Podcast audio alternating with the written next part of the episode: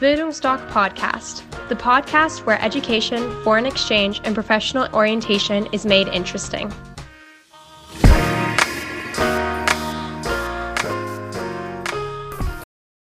Hallo, liebe Zuhörer. Ich begrüße Sie ganz herzlich zu einem neuen Podcast der Bildungsdoc Akademie in Dresden.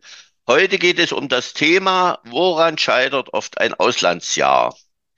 Dazu habe ich mir heute niemanden eingeladen. Es wird ein Solo-Podcast und ich hoffe mal, dass er so abwechslungsreich ist, dass keiner vorzeitig aus dem Podcast aussteigt. Ich möchte heute über die Gründe sprechen, woran ein Auslandsjahr sehr oft scheitert. Das sind Erfahrungen, die wir in den letzten Jahren durch unsere Aufklärungsarbeit gesammelt haben.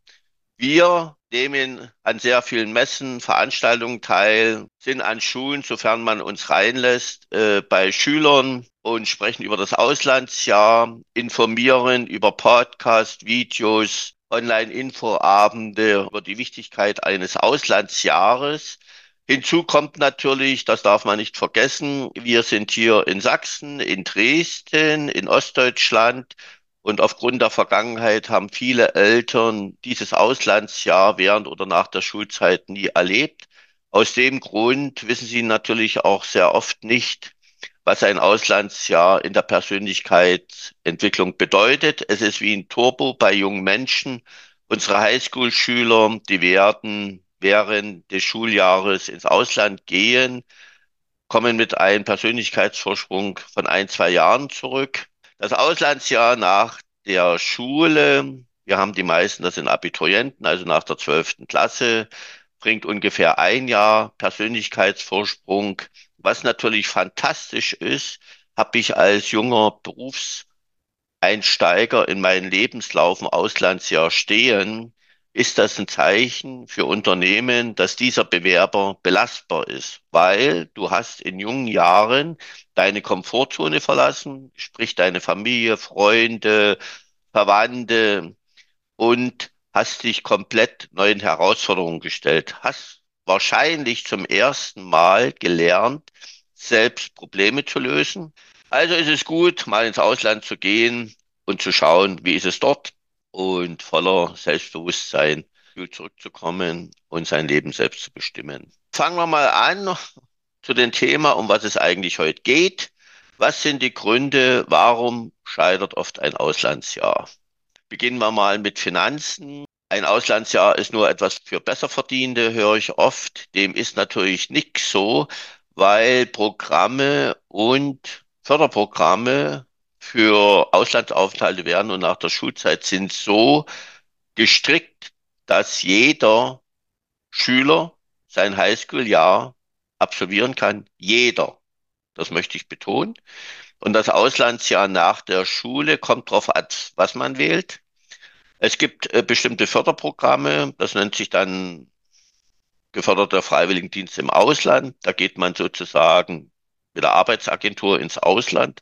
Das machen bei uns allerdings keine Abiturienten, die zu uns kommen, weil die wollen ihr Leben selbst bestimmen. So ein geförderter Freiwilligendienst ist doch sehr strukturiert. Man bekommt immer gesagt, was man zu tun und zu lassen hat.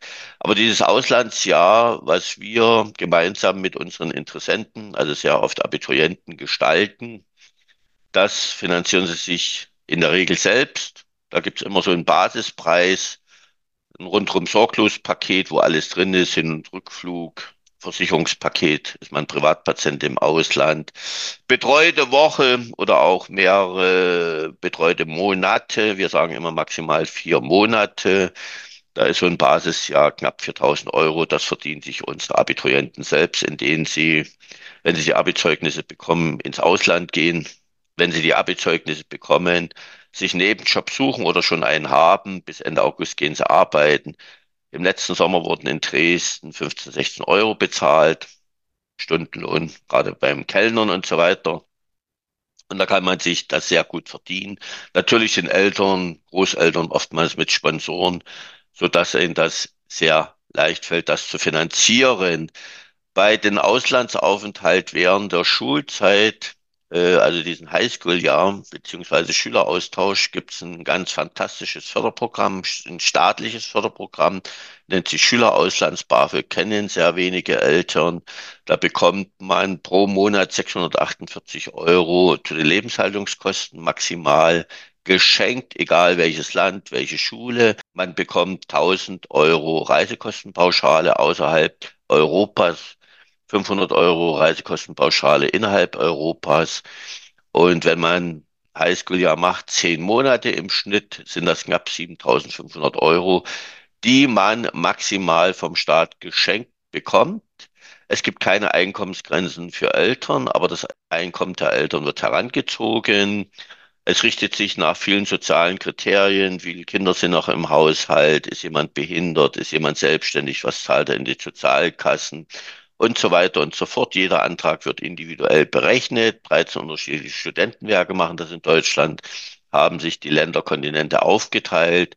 Wir alles in Deutschland, wenn man Förderprogramme nutzen möchte, unheimliches Dickicht. Wir war ohne Ende. Wir haben uns mal hingesetzt. Für jedes Land, wo wir ein Highschool-Jahr anbieten, haben wir eine Mail zusammengestellt in der Regel fünf, sechs PDF-Formulare, was sich die Eltern ausdrucken. Unsere Mitarbeiterin sucht Ansprechpartner, Telefondurchwahl raus mit E-Mail und so, dass ein Kontakt schnell, her schnell hergestellt ist. Und dann kann man das Schülerauslands-BAföG beantragen oder die Eltern können selbst entscheiden, ob sie es beantragen oder nicht. Großeltern sponsern meistens noch mit. Also wir haben auch jedes Jahr drei, vier alleinerziehende Mütter mit jetzt Bürgergeld oder mit Aufstockung. Auch da gehen die Kinder ins Ausland, weil da gibt es Länder, wo der Programmpreis komplett über das Schülerauslands BAföG abgedeckt wird. Wie das alles funktioniert, das gehen wir in unseren Beratungen weiter, weil das würde jetzt den Rahmen sprengen. Also kein junger Mensch ist bei uns zu Hause geblieben wegen der Finanzierung. Also wir haben jeden, der zu uns kam und ins Ausland wollte, haben wir ins Ausland gebracht. Dann werden eben manchmal Länder umgetwitcht oder man guckt mal dieses oder jenes. Das Auslandsabenteuer bleibt immer zu 100 Prozent versprochen. Dann das nächste Argument, wenn Eltern dann doch Abstand nehmen von den Highschool-Jahr zum Beispiel, Kommentare der Verwandtschaft, Freunde, Arbeitskollegen zum Beispiel, ja, dein Kind ist 15, 16, wie kannst du dein Kind jetzt ins Ausland schicken? Das ist noch zu jung. Wir haben gerade jetzt dieses Jahr wieder, wir haben einige in Mexiko. Die Eltern haben sich Kommentare angehört von Verwandtschaft, Arbeitskollegen, die schon unter der Gürtellinie war, ob sie kein Verantwortungsbewusstsein hätten. Nur Gewalt, Verbrechen und was weiß ich nicht alles, keine Sicherheit in Mexiko. Und das sind so Sachen, das ist Unwissenheit, das ist Neid, das ist Missgunst. Und ich sage dann immer wieder auch zu den Schülern, die sowas hören, löscht die Kontakte aus euren Telefonliste, weil das ist es nicht wert. Also das, also wenn man solche Kommentare bekommt, der richtige Kommentar wäre, oder wenn man sich unterhält, warum geht dein Kind nach Mexiko? Oder unter Schülern, warum willst du gern nach Mexiko, sich erstmal anhören, was die Gründe sind und dann natürlich, wie das im Ausland üblich ist, dann natürlich unterstützen. Wunderbar, finde ich das. Wie, wie macht ihr das? Vielleicht ist das was für mein Kind. Oder die Schüler sagen, auch wunderbar, wo hast du dich beraten lassen? Das wäre auch was für mich. Vielleicht gehe ich in ein anderes Land, aber so ein Auslandsjahr bringt mir bestimmt auch sehr viel. Und das gibt's eben sehr oft nicht. Wir haben Schüler, das habe ich mal durch Zufall mitbekommen, waren zwei Mädchen bei uns zur Beratung. Beide machten Highschool-Jahr in USA. Durch Zufall habe ich mitbekommen, die haben im Gymnasium nebeneinander gesessen und keine hat von der anderen gewusst, dass sie ins Ausland geht. Das muss man sich mal vorstellen und wo ich dann darauf angesprochen habe, weil ich habe sie dann noch verbandelt und dann sind die beste Freundin geworden und dann haben sie beide zu mir unabhängig voneinander gesagt, wir hatten Angst wegen den Kommentaren von unseren Schülern. Oftmals ist es so, dass die Schüler sagen, ich möchte meine Mitschüler nicht verlassen, ich möchte meine Klasse nicht verlassen, weil bei uns in Sachsen ist es so, und das ist so genial. Beim Highschool-Jahr setzt man mit dem Schuljahr aus und damit kann man sich den Stundenplan selbst zusammenstellen. Und das bedeutet, ich kann mich mit berufsorientierten Fächern im Ausland ausprobieren, weil mit 16, 17 kommt ja die Zeit, wo Eltern dann auch permanent nerven. Du musst jetzt mal wissen, was du werden willst. Und da, wie gesagt, kann ich mich ausprobieren. Und aus dem Grund ist es eben wichtig, dass du das Auslandsjahr machst. Und dann wirst du auch nicht, wenn du zurückkommst, deine Mitschüler vermissen. Weil ich sage immer, wahre Freundschaften bleiben bestehen. Und da ihr ein, zwei Jahre Persönlichkeitsvorsprung habt, interessiert euch das so und so nicht mehr, was die Mitschüler sagen. Cleverness ist auch im Ausland dazugekommen. Ihr habt dann auch Freunde noch in eurer alten Klasse, die ihr vor eurem Auslandsjahr verlassen habt. Die arbeiten euch dann zu, wenn Klausuren sind und so weiter. Das ist auch unter anderem mit dem Grund, warum mit manche Schüler, die Durchschnitt 2, standen oder 2,0, dann ihr Abi mit halbem Aufwand 1,1 oder 1,4 machen, weil die ganz einfach nur noch einen halben Aufwand brauchen, um zu lernen, weil man auch im Ausland lernt, was ist wichtig, was ist unwichtig. Und aus dem Grund sollte man nicht als Grund anführen oder Argument, ich will meine Mitschüler nicht verlassen. Dann kommen dazu Ängste der Eltern, der Kinder. Werde ich denn das alles schaffen? Ich habe noch nie mein, mein Elternhaus verlassen. Wenn ich mit meinen Eltern in Urlaub war oder im Ausland, haben die sich um alles gekümmert. Am Flughafen, um Reisepass und, und, und. Also junge Menschen haben ja noch nie irgendwelche Probleme selbst gelöst. Alles ist von den Eltern abgenommen worden. Und ich frage immer, mit wem redest du am Tag am meisten? Auch die Erwachsenen. Dann wird lange überlegt. Meistens kommt nicht die richtige Antwort. Am meisten redet man am Tag mit sich selbst, die sogenannten Selbstgespräche. Und wenn ich eben diese negativen Selbstgespräche mit mir führe, dann potenziert sich das, das Negative. Und irgendwann ist die Angst so groß, dass ich dieses Auslandsjahr ablehne aus Grund der Ängste, die ich habe. Und das ist sehr schade. Wir bauen in unseren Beratungen die Ängste ab. Ängste werden immer vorhanden sein. Das ist völlig normal, wenn ich eine Komfortzone verlasse und mich auf was Neues einlasse. Die vorhandenen Strukturen sind erstmal nicht mehr da. Und aus dem Grunde ist natürlich auch eine Angst, wie schaffe ich das alles? Aber dann, wenn man Step by Step wieder reingekommen ist, ist man stolz auf sich, wie man das alles geschafft hat. Ich kenne das aus eigenem Erleben. Ich habe in meiner Selbstständigkeit sehr oft viele Sachen ausprobiert, weil ich nie die richtige Sache gefunden habe. Erst mit Bildungsdoc habe ich meine Berufung gefunden und das mit über 40. Und aus dem Grund, Herausforderungen sind mir nicht fremd. Ich liebe das, weil das macht das Leben interessant. Ängste, wie gesagt, wir bauen sie ab und den Eltern sage ich immer, ersetzen Sie das Wort Angst gegen das Wort Vertrauen, weil Ihr Kind ist richtig gut. Sie müssen es nur irgendwann mal freilassen. Irgendwann muss das Kind losgelassen werden. Und ich kann so viele Beispiele erzählen, wie unsere jungen Menschen im Ausland ihr Leben meistern, wie die Probleme lösen. Da kann man nur stolz sein. Das fängt schon an bei einer Schülersprachreise mit 13, 14, alleine auf dem Flughafen und wie die dann äh, an der Sprachschule auftreten, wenn nach 14 Tagen die alten Schüler, weil die meisten Schülersprachreisen gehen zwei Wochen, dann kommen die neuen an, dann sind sie der Guide für die neuen Sprachschüler und das mit 14, 15. Ist doch fantastisch, wenn sie dann durch die Sprachschule führen, durch die Stadt und so weiter. Eltern können nicht loslassen, auch so ein Argument. Äh, ja, erlebe ich in unseren Beratungen, dass eben auch das Kind Lebensinhalt geworden ist, dass die wichtigste Eigenschaft, die wir Menschen besitzen, ist, gebraucht zu werden. Auf einmal werde ich vielleicht nicht mehr gebraucht. Beispiel, wir haben Zwölftklässler bei uns sitzen, wenn ich frage, welches, welche Bankverbindung hast du? Es ist jetzt nicht die Matze, aber dann gucken manche die Mama an und dann sagt die Mama, mein Kind hat kein Konto. Wenn mein Kind Geld braucht, kannst du mich ja fragen. Und das ist dieses Gebrauchtwerden. Und das fällt mit einmal alles weg. Das können sich die Eltern nicht vorstellen, dann fallen sie in ein Loch. Aber was Eltern damit anrichten, ist denn wahrscheinlich überhaupt nicht bewusst. Ansonsten würden sie es loslassen.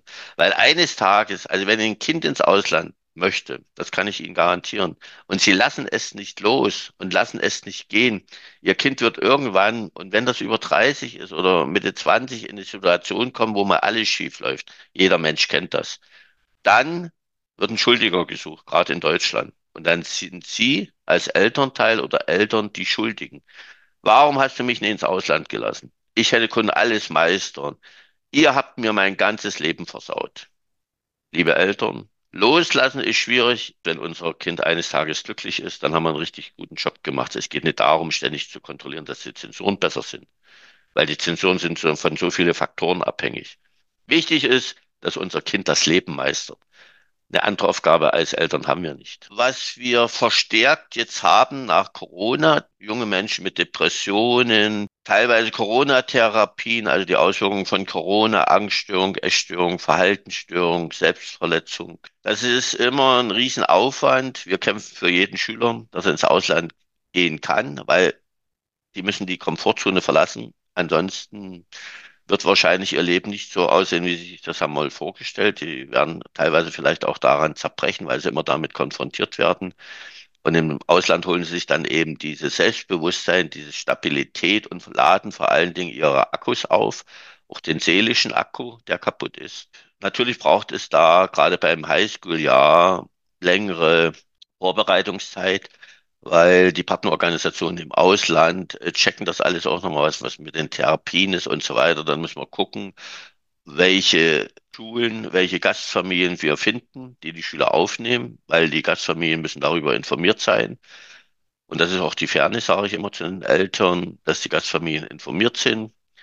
Und bisher, muss ich sagen, haben wir es immer geschafft, dass das Kind ist ins Ausland gegangen, aber die Eltern waren mit ihren Kindern auch schon relativ zeitig bei uns.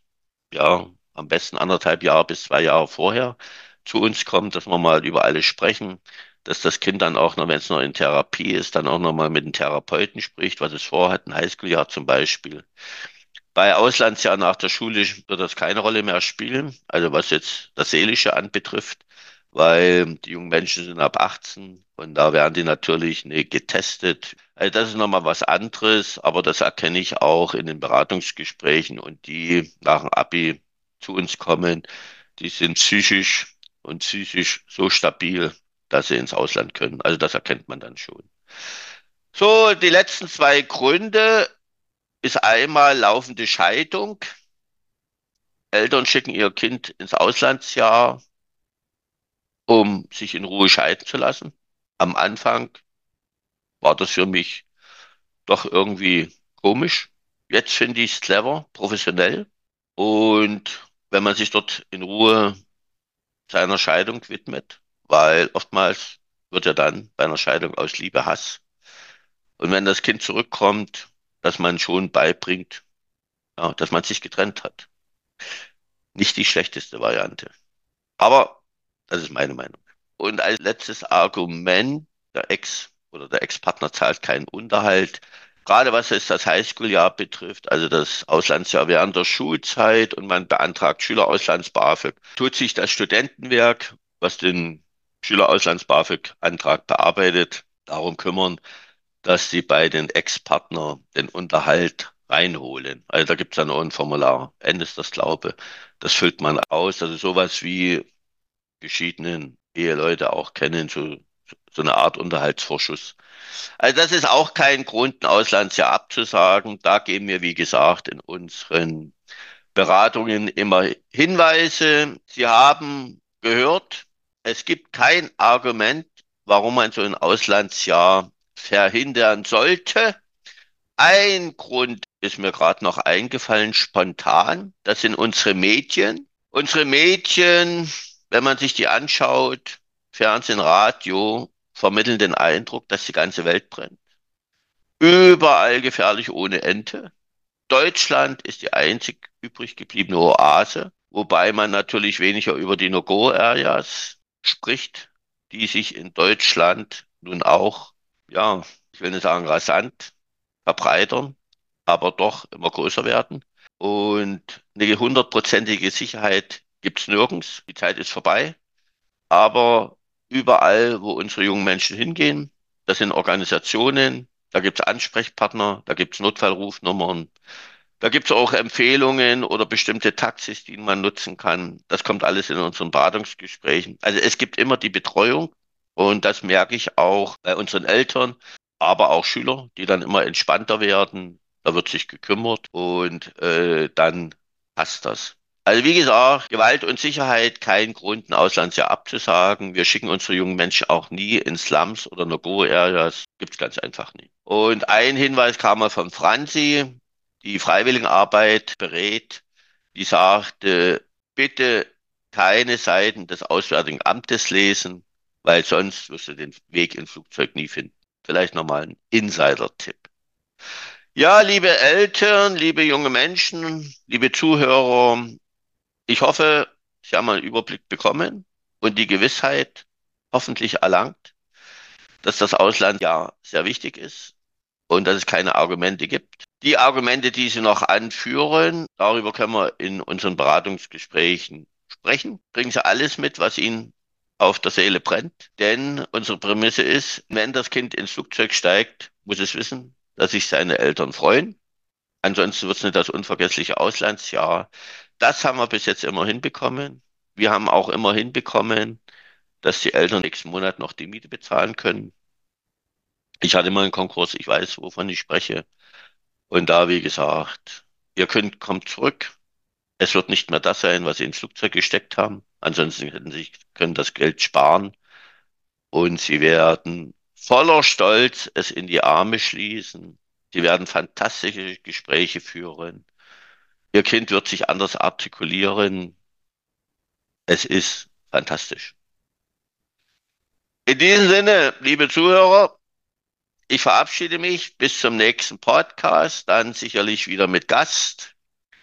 Ansonsten, ja, kommen Sie gern vorbei. Wenn Sie das Bauchgefühl haben, ich muss mal gucken, wie wir das mit unserem Kind managen. Wir geben auch immer einen Ausblick, das vielleicht noch last but not least. Wir geben immer einen Ausblick, wie man in jungen Jahren mit überschaubaren finanziellen Aufwand zwei Weltsprachen perfekt lerne, also Umgangssprache, Englisch, Spanisch, bevor ich in den Arbeitsmarkt eintrete.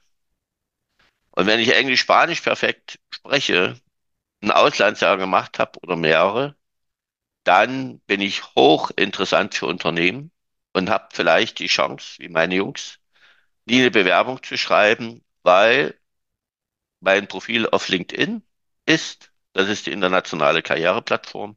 Dort suchen Headhunter nach potenziellen Bewerbern. Manche Jobs werden immer ausgeschrieben.